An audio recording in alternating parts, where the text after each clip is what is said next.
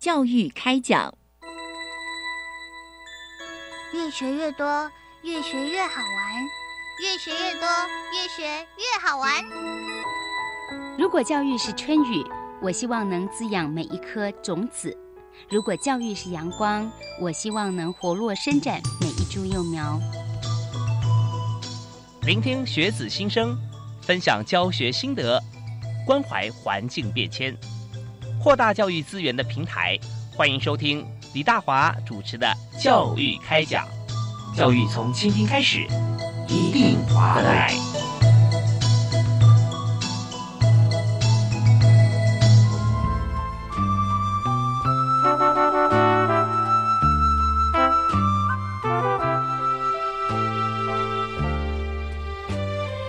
各位亲爱的听众朋友，大家好！非常欢迎您锁定国立教育广播电台收听《教育开讲》。我们今天节目啊，为您访问的这个专题、这个主题哈，呃，现在其实我们常会发现，小朋友啊，越是少子化啊、少子女化，那越是会觉得说，好像呃，人际互动可能关系少一点，或者说是这个父母亲呵护多，或者有些会认为是这个环境荷尔蒙的关系啊。会发现这个小朋友会比较多的这个沟通状况，或者说成长过程跟以往啊，在父母甚至祖父母年代哈，会有很大的不一样。所以在今天呢，我们就特别针对这个小朋友，呃，或者说有的时候是这个成年人啊，我们有些这个注意力啊啊缺陷，也就是注意力比较不容易集中啊，而有过动的情况，那么就是。注意力缺陷过动症啊，那简称是 ADHD，这是呃智能推广计划，这是教育部所推动的一个计划，全国推广研习。那最主要在今天节目里面啊，要针对这个部分啊，到底应该怎么样来做更进一步的，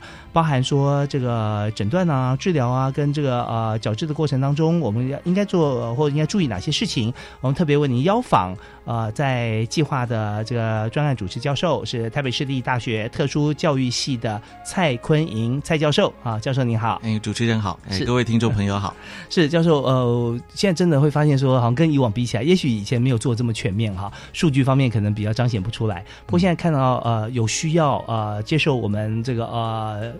诊治啊的这样的朋友，好像越来越多，是不是？嗯，是，就是注意力缺陷过动症的儿童跟学生呢，不管是在。我们国内或者是在国际之间，其实受到诶重视的情况，其实越来越普遍，而且呢，也随着一个专业的发展，好，它的一个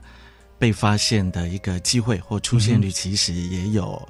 呃，越来越高的这样的一个现象。对啊，有些朋友可能已经不是这个小学阶段哈，甚至幼儿阶段，他已经读到大概高中、大学，甚至已经入社会了，会觉得说自己注意力是不是不太容易集中啊？是 是，这样是不是有有一项呃注意力缺陷过动症啊？那这些呃，他在诊断的，就是说在这个辨别方面啊，是不是有一个标准啊？我们怎么样可以知道？怎么样可以做鉴别？嗯，是。如果就呃精神医学方面哈，嗯，呃，目前可能国际之间比较主要是依据那个 DSM，就是那个精神疾病诊断手手册上面的一个标准。那它是呃把我们所谓的注意力缺陷过动 ADHD 的呃一些症状好分成三个面向。好，第一个面向是有关注意力不足。好，OK，那它有定出了九个指标。哦，那如果说一个，比方说孩子在十二岁之前，在这九个指标当中呢，有六项好是长期持续半年以上，经常出现，而且影响到他的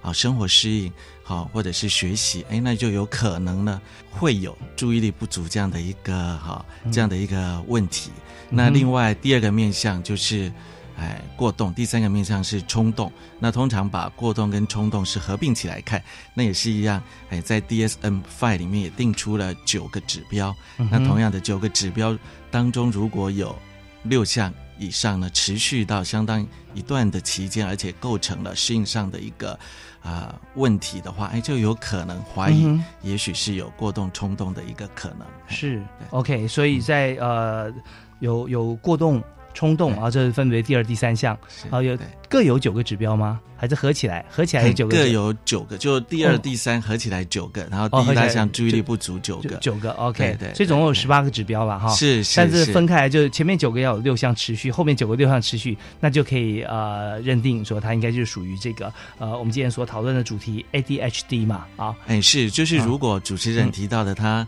这两个面相都各有六个以上的话，那他他可能就是属于比较是既有注意力不足，同时又有冲动过动这样的一个现一个问题，那有些孩子他可能是只有注意力不足的问题，他也许在前面注意力不足九项当中有六项，嗯，好的话，哎，他就可能是不具有。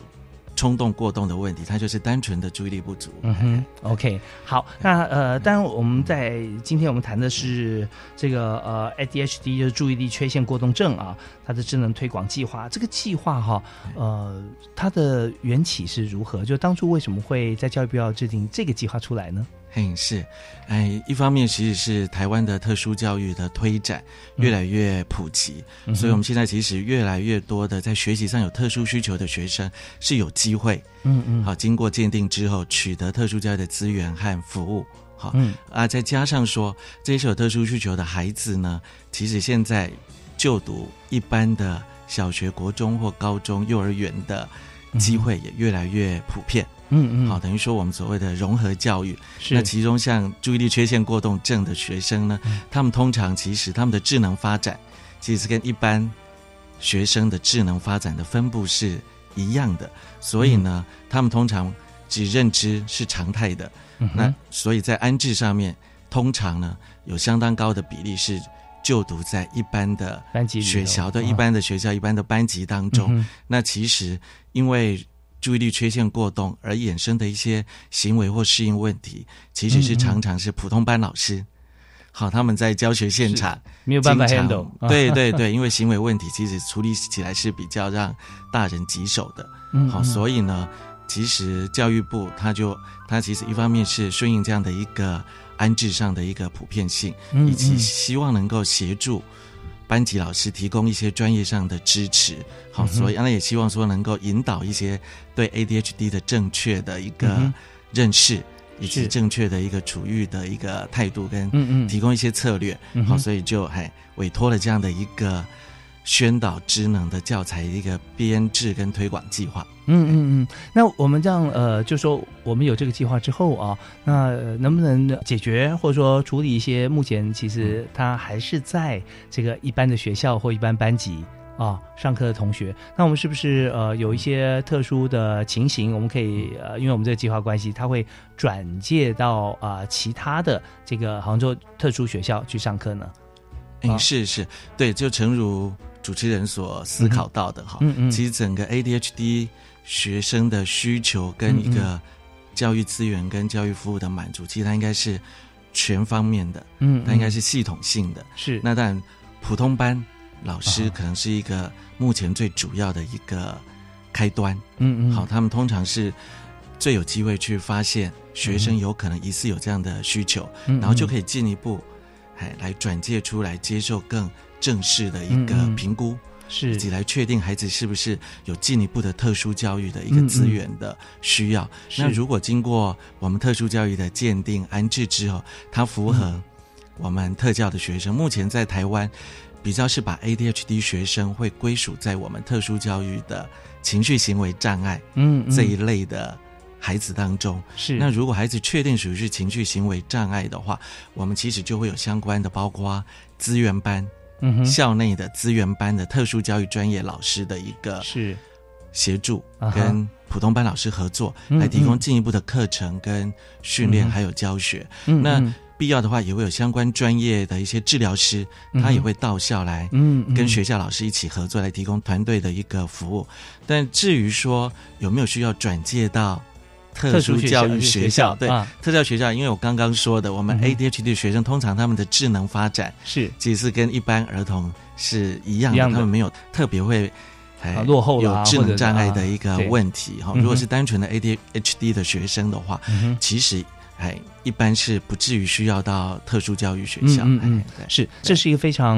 深入，可以说特别呢。其实有有些时候啊，因为它是存在于一般的学校和一般的班级啊，有时候讲起来也蛮广泛的啊。那呃，举个例子，就是之前哈有这个反应啊，有朋友反映，就是说他在班上啊有一位同学。啊，呃，我必须前提上先讲一下，就是像呃，类似像这样子一个情形啊，有时候分两边，一边是对内，一边对外。就对内的话，就对自己家里面家长会觉得说他很正常啊，因为他的功课各方面表现都都是一样啊，跟同学一样啊。那呃，我不觉得说他有。如何的一些状况，我相信老师可能有些时候碰到一些类似的个案，或家长有时候会觉得说这是说我孩子生病啊，我很难接受啊，会会这样。那对外的话，就是说对于一般的同学来说，他可能在课堂上面哈，以那个个案来讲，就是呃，他功课其实也不会特别的落后，但是上课上到一半的时候，呃，就会发觉说呃。他会把这个桌子啊，会前后一直摇晃，一直摇晃，又造产生一些噪音，那影响别人上课。所以，最后老师的处理的方法哈，在当时哈，会把他桌子拿走。也就是说，他是全班唯一没有课桌的一个学生，他就坐在那儿。你要课本的话，就拿在手上啊。那像呃，其他其他的学生啊，或家长会反映说，哎，那是不是他应该转到别的班级或转到别的学校？可是，在呃。当时家长或者说学校，因为没有其他的措施可以转介，说，哎，他还是要符合那个义务教育嘛，啊，那这样子的话，他也不能够因此而让他转到别的地方，影响他的受教权，所以就会有许多其他的一些议题会产生。所以现在，呃，当呃这个计划呃出来之后，那由教授我们来做主导哈来做研究，那相信对很多呃。各个不同的面向都会有一些学理上面跟实际上的，以及对这位同学跟其他同学的帮助。那呃，详细还有其他方面怎么样去对三个面向十八个指标嘛哈？怎么样来进行这个中间的一些呃过程哈？我相信大家一定也非常的想要知道。那这个专案是由这个教育部国民及学前教育署啊国教署呃所这个提出来。那今天特别邀请呃也推荐蔡老师啊蔡教授来到我们节目现场跟大家一起来分享这个话题。其实相对来讲是非常重要的。对于一般的这个成长已经呃离开这个呃学习的朋友进入职场方面。其实有时候我们也可以思考一下，用什么样的方式啊，可以让自己更聚焦啊。那当然不只是今天主题，我们也希望蔡教授可以给大家一些这个呃思考的模式哈。我们休息一下，马上回来。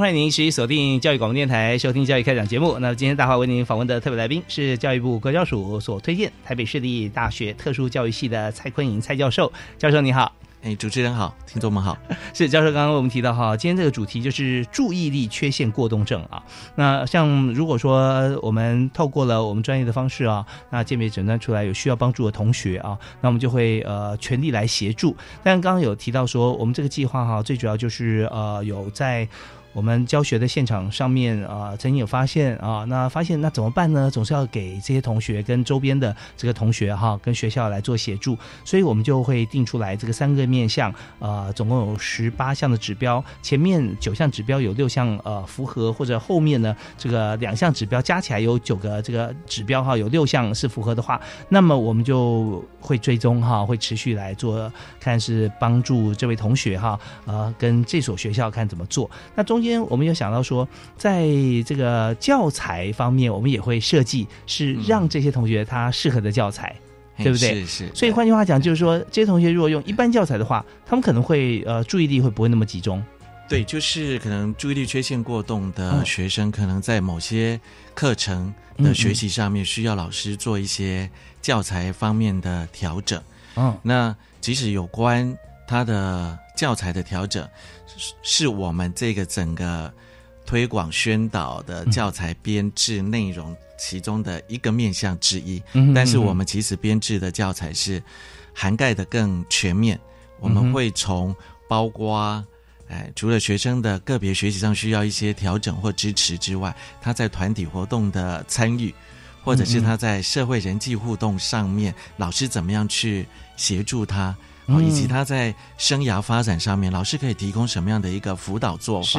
哎，这些其实都是我们这一套教材呢会涵盖到的，甚至还包括老师面对 ADHD 的学生，怎么样来提升自己的自我效能感。这些都是我们教材会包含的。是，所以我们刚刚讲那个教材啊，我一开始只是很狭义的想到说，是不是好像他他面对我们现在既有的这样的这这些教材，国语、数学啊、物理、化学、历史、地理，他可能没有办法接受，要用另外一种教材呃来学同样东西。那当然，刚才我们也听得很清楚啊，蔡老师啊，蔡教授讲说，这个教材啊，不只是协助他现在的科别了啊，还协助他说怎么样能够让他经过这个教材上课之后，他可以进入。一般的这个教室里面，也可以跟同学同样的呃态度来做学习嗯啊。那呃这样子的时间哈，大概有没有说大概需要多久？因为个还是有个别差异了啊。是是对，那怎么样透过像教材多久的时间哈，让同学可以呃好像跟大家可以同步啊，在同样场域用同样态度来学习？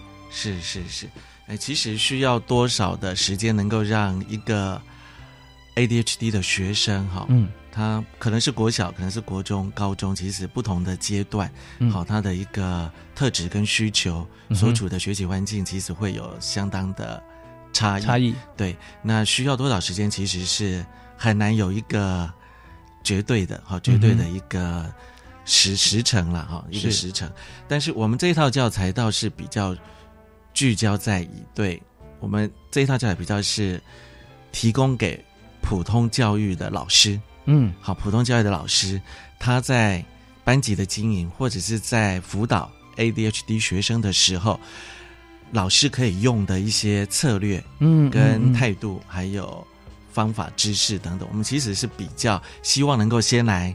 让老师有一些增能或甚至改变，那也许透过老师的一个改变，就有机会来改变。嗯嗯嗯，ADHD 学生的一个学习跟适应，是我们知道说班上如果有这样呃 ADHD 哈，就注意力缺陷过动症的同学哈，那老师因为也不是这方面的专家，对，所以我觉得我能够很能对号入座老师的心情啊，就想说现在如果有一套教材给我，可以适用班上所有的学生，包含这位同学在内的话，那该有多好。对不对？那现在所有的一些情况啊，大家有有有，就每一位同学他可能反应不一啦，对不对啊？面对像这样的同学在在课堂上的时候，所以那老师有时候也一时不知所措。如果有呃教育部像蔡老师这边可以制定一整套教材啊，我们团队提供出来以后，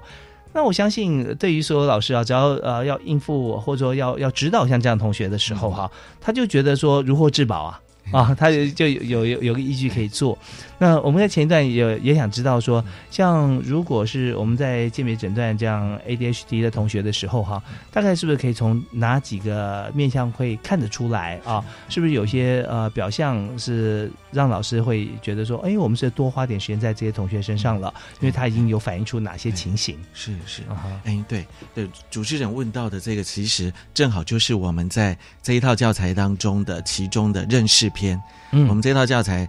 哎，总共分成了七大部分。OK，好，一个就是认识篇，那认识篇就会去介绍 ADHD 学生的一些，不管是在筛选诊断上面的一些指标，嗯，好，以及老师呢可以透过什么样的一个资源，嗯，好来确认说孩子是不是可能是属于 ADHD，然后需要进一步的一个特殊教育的协助。嗯，那另外我们还有六大课程的模组。那如果先就主持人问到的认识篇，对认识篇这边呢，哎，其实刚刚说的那。呃，十八个指标哈，那是哎两大面向各九个指标。那个其实我们只能够把它说对班级老师或家长来说，比较建议把它视为是一个筛选用的。嗯哼，好了筛，因为那那其实那那些指标呢，它也不见得那么特殊。嗯，比方说注意力不足的九个指标，就会类似像说，哎，有些有些孩子他是不是会是哎常常忘东忘西？嗯，好，常常会遗忘东西，或者常常做事没有办法。哎，按照指令呢，有始有终的把它确实执行完，或他没有办法注意细节，或他逃避一些需要专注性的一些学习或工作，哎，这个其实就是他注意力九项指标当中的其中某一些指标。嗯，那像有关过动冲动，就比方说，哎，需要安静的一个场所，他没有办法安静的。做好或遵守规范，他会跑来跑去，坐不住，或者是他比较冲动，他有时候上课的时候没有经过老师的同意，就非常高频率的任意发言，任意发言，或者是当在跟人哎谈话的时候，很容易就会去插嘴，嗯，其实这些就是他冲动跟过动的指标。是，但是如果这些行为，即使在我们一般家长或老师听起来会觉得，哎，有那么严重吗？好，所以这个也是我们。要提醒的，就是这一些指标呢，它看起来是很平常的一些行为，所以在诊断的时候，不是孩子有，我们就要把它贴上这样的一个可能是 ADHD 的标签。对对，我们还是有一个严谨的诊断的一个专业上的程序的。哦，对，那怎么样严谨的程序呢？嘿，就比方说，哎，我们如果是在特殊教育这边，我们会做的教育评估要收集的资料，包括说，看孩子是不是过去也曾经有。寻求过，包括说心智科或者是精神科、儿童精神科的一些相关的一个评估跟诊断的资料，这会供我们参考。嗯，好，那另外就是说，哎，他这一些有可能的注意力不足或冲动过动的行为，是应该是要在跨情境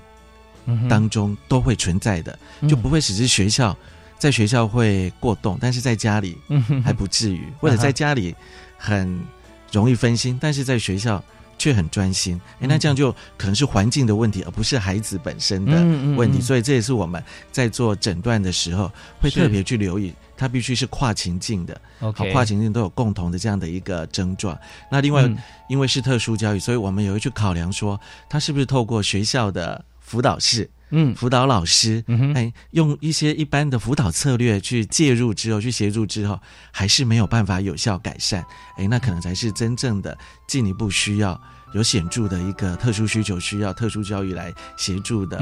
情绪行为障碍当中的 ADHD 的学生，是，所以其实是有一些比较严谨的程序跟标准的。OK，刚刚我们讲述这段这段这个呃 ADHD 就是注意力缺陷过动症啊的这个孩子哈，在学校里面怎么样来做呃追踪跟怎么样来鉴别？这是台北市立大学特殊教育系的蔡坤莹蔡教授啊。那蔡教授目前也就是我们刚刚讲 ADHD 的智能推广计划。话呃，全国推广研习的主要负责人啊，那呃，但我们也有想到说，刚您提到在学校里面，他跨情境，可能在学校里面，他面对这个教室，呃，他就没有办法专心。很有可能是这样啊，因为有些教室其实每间教室现在有时候呃长得不太一样哦，因为它会随着老师想要布置的情况，同学发展不太一样。他可能在安亲班啊，或在家里面，可能哎就是一个非常容易专心的人。像这些都是需要透过很多细部啊，跟这个校外的老师以及家长哈，要做好很真切的沟通啊，而且很仔细，不是说哎会不会过动，家长说不会啊，他好的很啊啊就结束了。那这样可能不够客观，对啊，所以老师还要深度做访查啊，那这些就会我们别出来，然后把我们呃资源就放在我们觉得需要照顾的同学身上啊，那这些都是很重要的。好，那我们在这边休息一下，我们稍后回来呢，继续为大家来访问蔡坤颖教授啊。我们还要谈很多重点，包含就是我们刚刚讲的第一个教材，就是给老师使用的教材啊，呃，怎么样来对同学来做好一个辨别啊？那另外还有就是在这个呃。教材的一些设计上面哈，那我们的理念呢，还有我们的内容架构还有哪些啊？我们稍后再请蔡老师给我们做提示。好，好，我们休息一下，马上回来。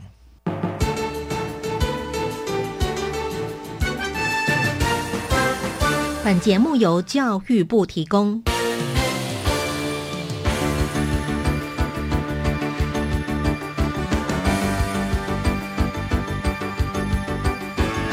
最详尽的政策解说都在教育开讲，教育开讲，教育开讲，都在教育开讲。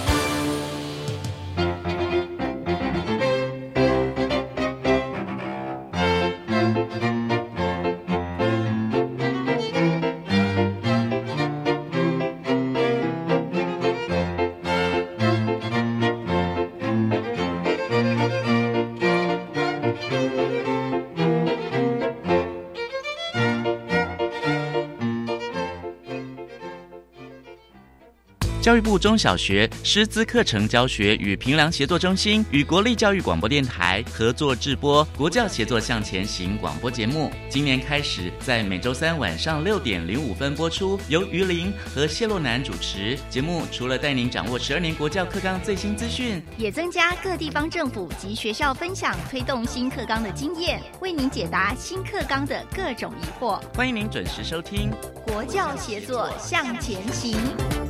你中午在学校有吃过鸡腿了，晚上我们就改吃鱼，好不好呢？妈，好神哦！我又没告诉你，你怎么知道呢？因为我有下载教育部校园食材登录平台 APP 呀，它会告诉我你在学校吃什么，以及相关健康饮食之能。全国各级学校及公立学校附设幼儿园都有上线登录午餐资讯，欢迎下载校园食材登录平台 APP。以上广告是由教育部提供。我们是一群中途失明的视障按摩师，感恩社会爱心人士给我们的支持和照顾，想以按摩的方式来回馈社会，特成立社团法人中华民国视障爱心协会盲人互助行善团，欢迎各界善心人士能够给予我们关怀和支持，电话零二二九四八五四五六。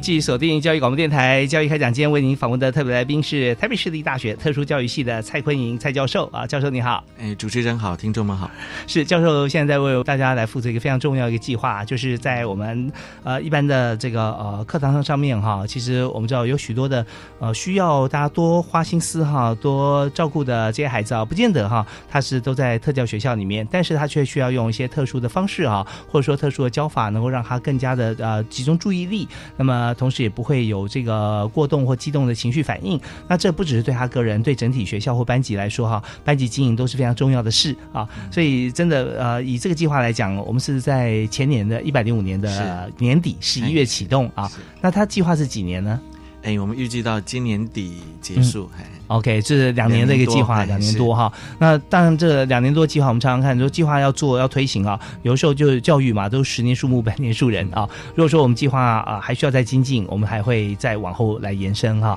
而且这是非常重要的事情啊，就是注意力缺陷过动症啊，怎么样能够及早的发现，然后给予啊最正确的一些教材。那刚才教授有提到说，我们在制定教材的时候啊，其实他这个教材的他的一些些设计的理念哈，跟它内容架构啊，有针对啊这些同学以及老师要怎么样来经营班级啊，都有做设计。所以我们刚刚讲第一个部分就是对老师啊，老师的教材啊，那老师如果说发现的话，那他要用一些方法来跟同学来相处，跟整个班级的经营是。那在这个经营的过程中啊，呃，老师大概会怎么做，以及其他教材方面哈，除了针对老师以外，是不是针对同学方面也有一些设计？啊，是对我们这一套教材目前主要是以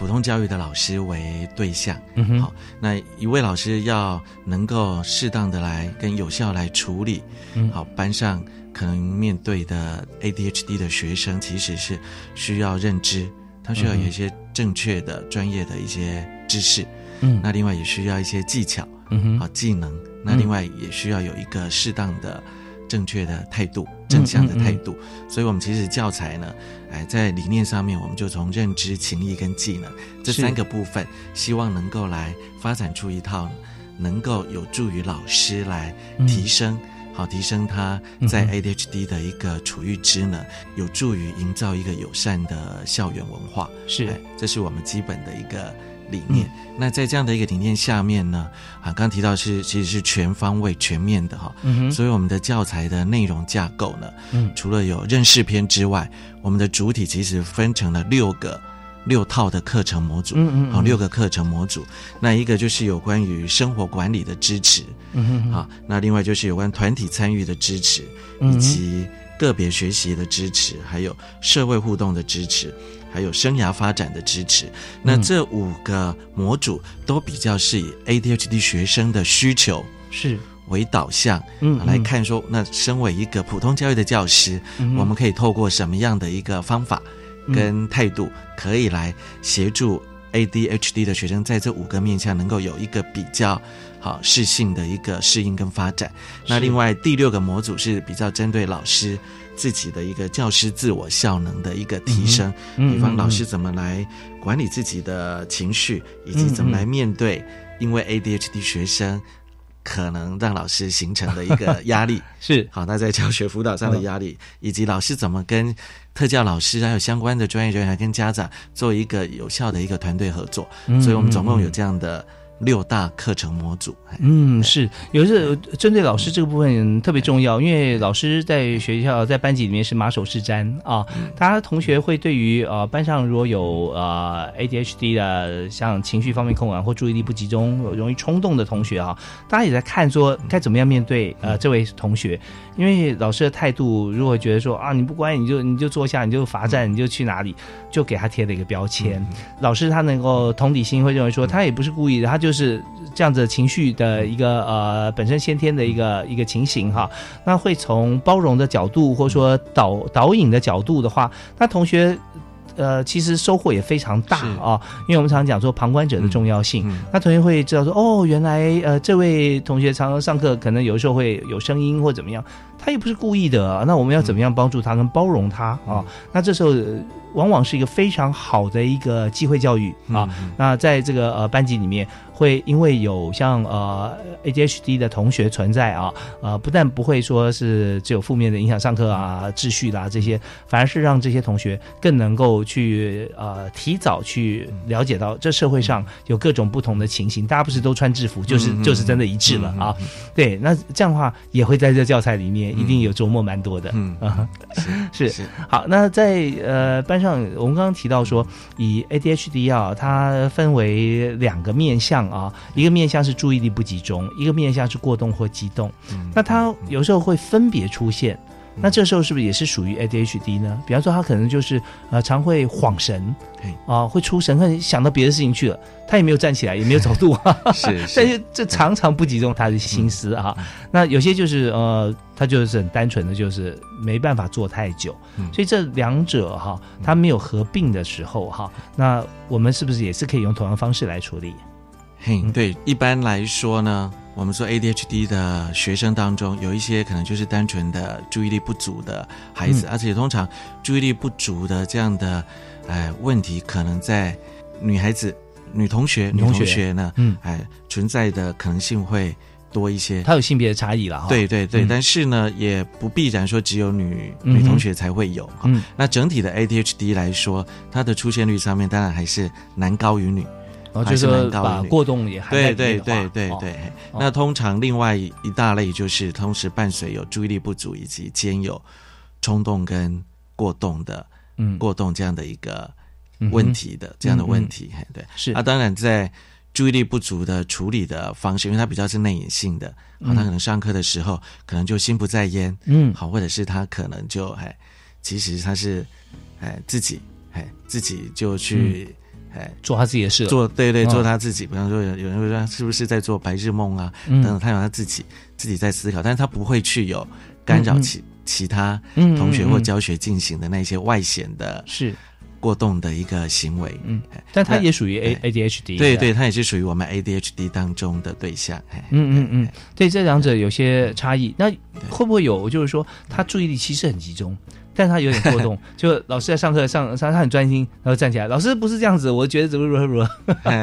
是那那种就是也也是属于呃这整个大范围里面的啊，呃，但这种比较少一点吧，哎是，不过这有时候看我们常常说其实是相对的啦，看从哪一个角度来看他，嗯哼，你可以说他是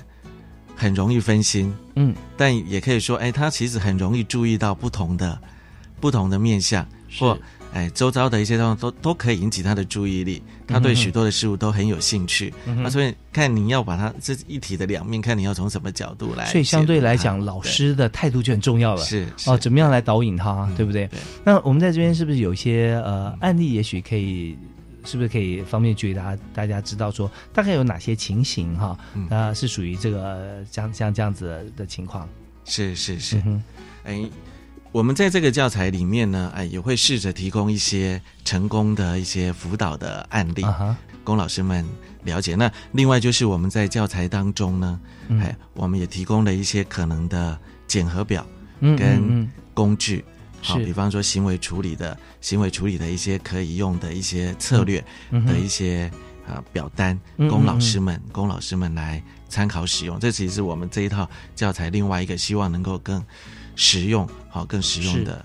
嗯哼，所以这边就是呃，让老师在看到教材的时候呢，他就会知道啊，大概是什么样的情形。当然，在各种呃不同的表现方面哈，不一而足了啊。在每个学校或者每个案例的情况，我们得多所探讨。但我们也不希望说呃，大家会觉得。哦哦，原来他这个样情况就是哦啊，那就变得好像有有一点呃，每个人都去自我鉴别诊断了啊，那这样可能也不客观，所以还是以这个教材为主啊。那今天接受我们访问的是在呃台北市立大学。特殊教育系的蔡教授啊，蔡坤莹蔡教授。那么现在许多的适配大学其实都有一个比例了，在真正就呃从事毕业之后从事这个教职工作的啊，就算以国立台湾师范大学来讲，最早的一所啊适配大学来说哈，大概比例都是在百分之五十四十以下了啊。可是呢，在特殊教育这个领域啊，蔡教授的学生啊，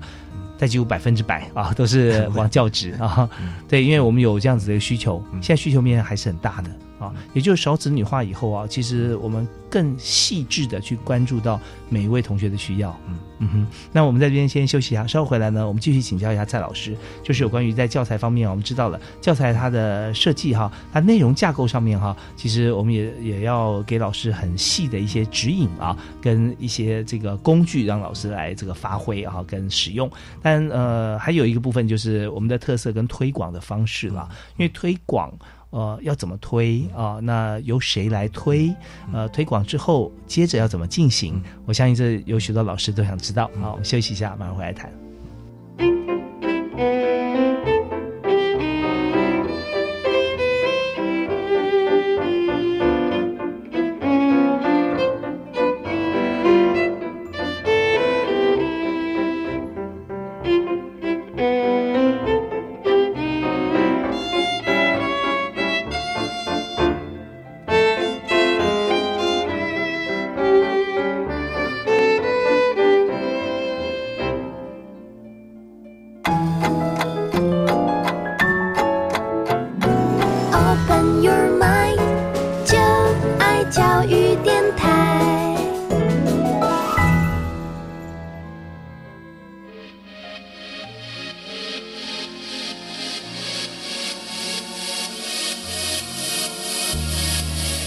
教育新观点。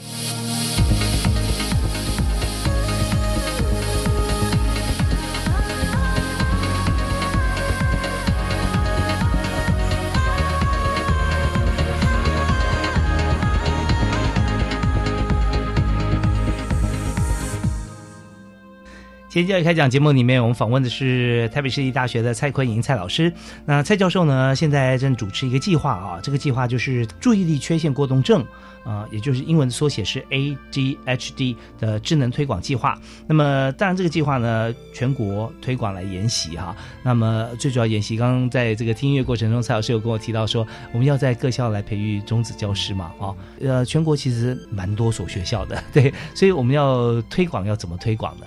是是，对我们目前就是先把教材编制完成之后呢，嗯，呃，今年度的重点就放在好开始做一个系统性的推广。那呃，确实我们希望能够全国性的都能够把它哎散布出去。好，那我们先办理的是在今年初，我们先办理哎分区的北中南三区的二十二个县市分区的种子讲师的一个。培训研习，嗯，好，那为期两天，好，那这样的一个种子讲师的培训呢，哈，我们透过，哎，包括让讲师们认识我们这一套教材，同时再配合实作演练共创的方式呢，希望能够他们成为接下来回到。所属的县市，因为当初这一批种子讲师都是县市教育局处跟特教资源中心中心特别推荐的优质专业的特教老师，然后适合来担任讲师的。那我们期待说，哎，其实他们完成了这样的一个种子讲师研习，国教署也会发给一个证明，嗯，他们就具有这样的一个可以去宣讲这样的一个讲师的一个任务。是，他们一次宣讲在多久时间？哎。目前呢，我们这一边呢，跟各县市呢，目前规划出来的是六个小时一场次，是六个小时。那每个县市从学前、国小、国中、高中职都需要去办理这样的一套推广教材的研习。那就由这一批种子讲师，嗯，他们先对县市内的特教老师。从学前 K 到十二到高中的特教老师去办理这一套教材的一个推广的研习，嗯嗯嗯，这是第二个阶段，好，就是会有种子讲师到各县市去办特教老师的研习。那我们这个计划目前呢是预计只办理到特教教师的一个嗯嗯嗯。培训研习。那接下来我们是期待呢各县市就能够去善用这一些。特教老师对种子讲师跟特教老师，他们能够在校内进行对普通教育教师的一个职能的宣导跟研习推广，也是六小时吗？哎，这个就很有弹性，这个就很弹性，因为我们总共有认识篇加上六大模组七套的一个主题的教材，那其实它是可以弹性的去组合选用的。啊，比方我想三个小时来谈生活管理的支持。嗯哼哼。或者是哎，我想要在三个小时来谈两个模组：生活管理支持加上团体适应的支持；或者我想一整天来谈四个或六个模组，其实都可以。但是我们这一套教材倒是有一套，就是有在形式上面有别于过去以来我们一般在特殊教育的宣导或教材的编制上面比较走的是手册。嗯，好，就是哎，看起来像一本。一本很完整的、很充实的那个文字为主的那个书本，好或材料，我们比较是用简报 PPT 的方式，嗯哼，好，那每一张 PPT 我们另外再加上了我们的一些这一张 PPT 内容的一个指引说明，嗯。啊，所以他将来其实，哎，对外界来说的话就比较简单易懂，那另外就是。尤其有一些偏乡的县市或者是学校，他们可能不见得有资源可以去邀请到一些些对外面的对校外的特教老师或者是学者专家嗯来讲座。那其实只要是特教老师本身学过了这一套教材，我们已经有一套现成的 PPT，他自己就可以在校内做校内的一个 ADHD 的推广。这是我们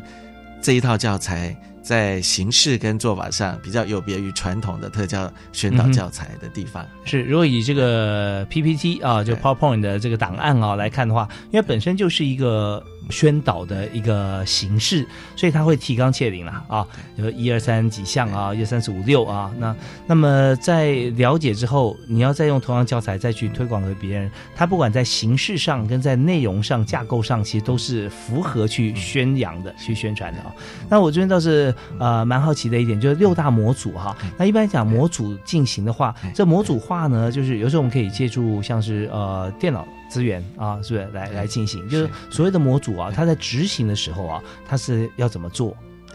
是是，我们把它称为模组，比较是以那个不同的主题，嗯嗯，就比方说像生活管理支持这个课程模组是当中就涵盖了 ADHD 学生一般。比较常遇到的生活管理支持方面的一些需求或者是挑战，那以及老师所需要的一些处理的策略是好跟一些资源。那比方像生活管理支持这个模组下面就包含了学生的自我照顾，好，包括他怎么样去做他的一个仪容啊、卫生的，还有金钱的管理。那另外也包括了休闲习惯跟活动以及时间管理。那像个别学习支持，就比较哎，让老师知道我怎么从学习环境的调整，我很改变一下座位，嗯嗯，或者是哎改变一下那个教室里面的环境的刺激，嗯，或者是我怎么来引发 ADHD 学生的一个学习动机，好，透过比较可能是动静态的活动的一个安排，或者比较多元化的操作性的活动等等的，另外就是包括学习。历程上面，我可能老师可能还是需要有一些特教的一些策略运用在普通班，比方协助嗯一个注意力不足的孩子怎么样来自我监控是好自我监控，他也许就可以比较自我管理，或给他必要的一个合理的一个分段学习或喘息的一个时间跟空间。嗯，这是时间管理的部分。对对对，那可能有一些 ADHD 学生需要老师在作业的量上面把它稍微的减量。嗯嗯嗯，好，把它稍微减量让他比较可以顺利去完成，减少他的一些好不安啊、分心，或者是老师可能在评量的方式上面是。可能也需要做一些评量的一个时间或评量方式的调整。那像这个就是属于个别学习支持的模组的，所以我们称为模组，其实就是每一套模组有它在那一个向度下面该有的完整的 OK 呃策略的一个内涵。是模组化的话，它就会呃坚守它的品质。啊，因为它有固定的做法，也有支持的系统啊，然后你可以寻求在模组里面的各种不同的这个啊方案，也有它的指标了啊，所以这样的话做起来就大家会发现说这个结果就比较趋于这个稳定啊标准化。刚听到这个蔡教授啊所谈的这几点，我发觉其实不只是呃 ADHD 的同学哈，我觉得所有人大家都需要学习啊。对，有时候我们发觉说在这方面需要帮助的同学哈，他只是此时此刻他出现像这样子一个情形。但是人的一生其实呃，现在看起来平均余命在这超过八十岁啊。今天我有访问这个其他的朋友，包含这个呃安发诊所的这个王贵良医师啊，创办人，他讲到说，嗯，其实如果今天你在家里面或在一个空间或在办公室，你可以闭着眼睛就可以做事了啊，就表示呢你的空间可能需要再做一些调整，因为你的感官哈完全都不需要用到，你就可以在这空间里面生活。事实上，我们的五官其实是可以让我们生活会。更好啊，更多元、更缤纷，也会呃让我们的心情或工作效率更高啊。所以在这边，不管是时间的管理啦，哦，空间的改变啦，就休闲习惯啦，哦，还有就自我照顾，呃，还有自我监控，嗯，这些其实真的是每一位哈都需要啊。所以我觉得这次我们教材呃从蔡教授这边哈这个编写出来之后啊。发现其实它不只是对我们现有的像这个标的的这个同学，我们也甚至可以扩大在各种不同层面来运用啊。只要使用创用 CC 啊，这蔡教授的智慧财产 应该都是可以的。好，那我们时间关系，我们这边先休息一下，稍后回来我们再谈啊。在所有的这个推广的过程里面，刚好提到我们的种子老师跟特教老师啊，那我们推出之后，当然在地方县市的主管机关啊，就是地方县市政府啊，绝大多数是由呃县市政府的教育局。局哈教育处啊所来这个掌管。那我们在推动的过程有没有什么样子的构想，或者说我们预计啊，在多久的时间之内我们可以推广到全国啊？那还有中间的一些做法，我们需要补强的地方吗？是不是还有哪些朋友可以加入，可能会更好啊？我们休息一下，马上回来。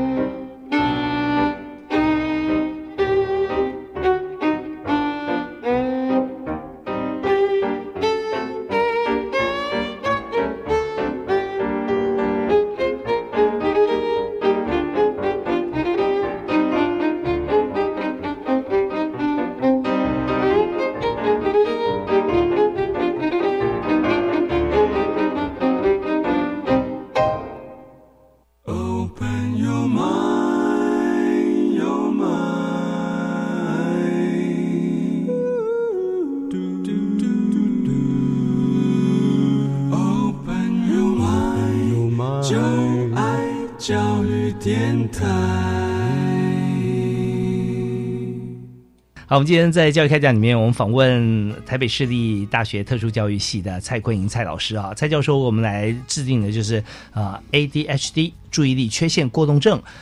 知能推广计划现在全国在推广研习，那全国推广研习是呃由种子教师来推广。这种子教师呢是在今年年初的时候啊，蔡教授我们就办了一个这个全国的研习营嘛。那当时有几位老师来出席啊？哎，因为各县市都必须要推荐，包括学前、国小、国中、高中四个阶段的。种子讲师，所以我们哎，全国三个分区加起来大概有两三百位的种子讲师，是两三百位。是这两三百位老师上完课啊，才是他责任的开始。对，是是，因为他要在全国哈，他所属的县市啊，现在做推广。那推广的对象呢，就是各级学校的特教老师啊。那特教老师，那推广场次就由各地方县市政府，就是教育的主管机关来做嘛，是不是？很是，那我们每个县市，它在各个阶段需要办理的场次，就由我们这个计划来支持的，嗯，需要完成的办理的场次，是。那经费的话是由这个主管机关来出吗？对对，经费是国教署委托，哈在我们这个计划当中来指引。OK，好，那但我们这边你看，就是说呃，总负责那去推动，因为这个呃。他的学校的校数啦，跟直接联系的这个网络啊，都在地方县市政府，所以他们来做联系。但是整体啊，他们报上来的数字所需要的教材人啊，那我们这边还有一些其他的经费方面啊，还有觉得车马费其实有时候也需要的嘛，就由我们的计划中心来出嘛啊。好，那呃，但我们在这今天节目时间关系，我们最后再超过短短两分钟时间，想请呃教授在我们做一个总结啊。那以目前来讲，我们的现在开始来推，呃，预计计划结。结束时间是在二零一八今年哈，民国一百零七年的十二月三十一号前会结束嘛啊？那我们大概对这个计划现在铺陈，我们准备这个呃全面展开。我们对今年我们的工作期许啊，还有就是哪些的部分需要再提示大家能够共襄盛举或注意的地方，是不是跟大家来做个结论？嗯嗯，于我个人来讲是很荣幸有机会参与这样的一个全国性的 ADHD 的职能的推广计划，因为其实长期以来在各县市。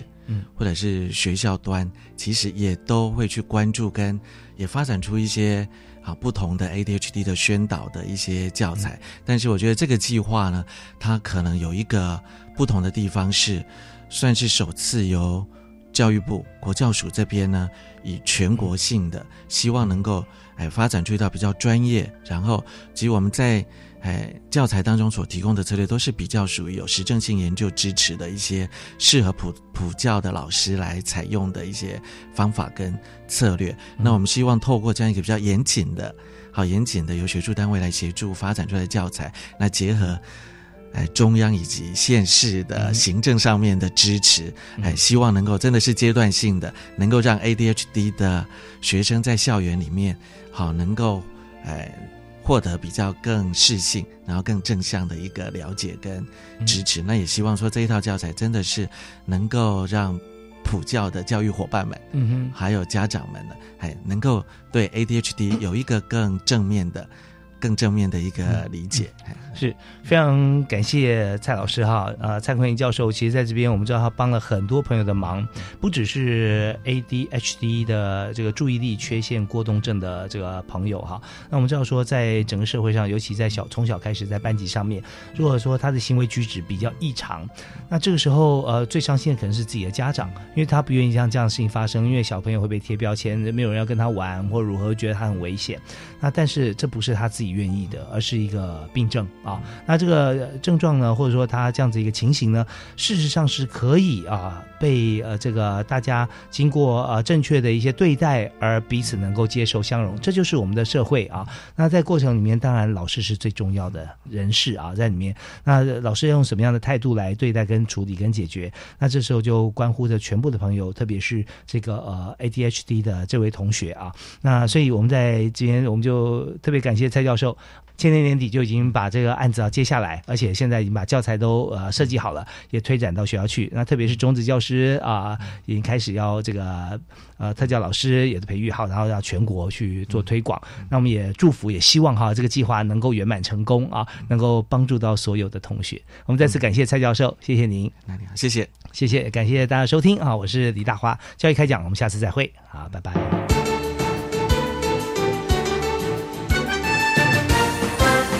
本节目由教育部提供。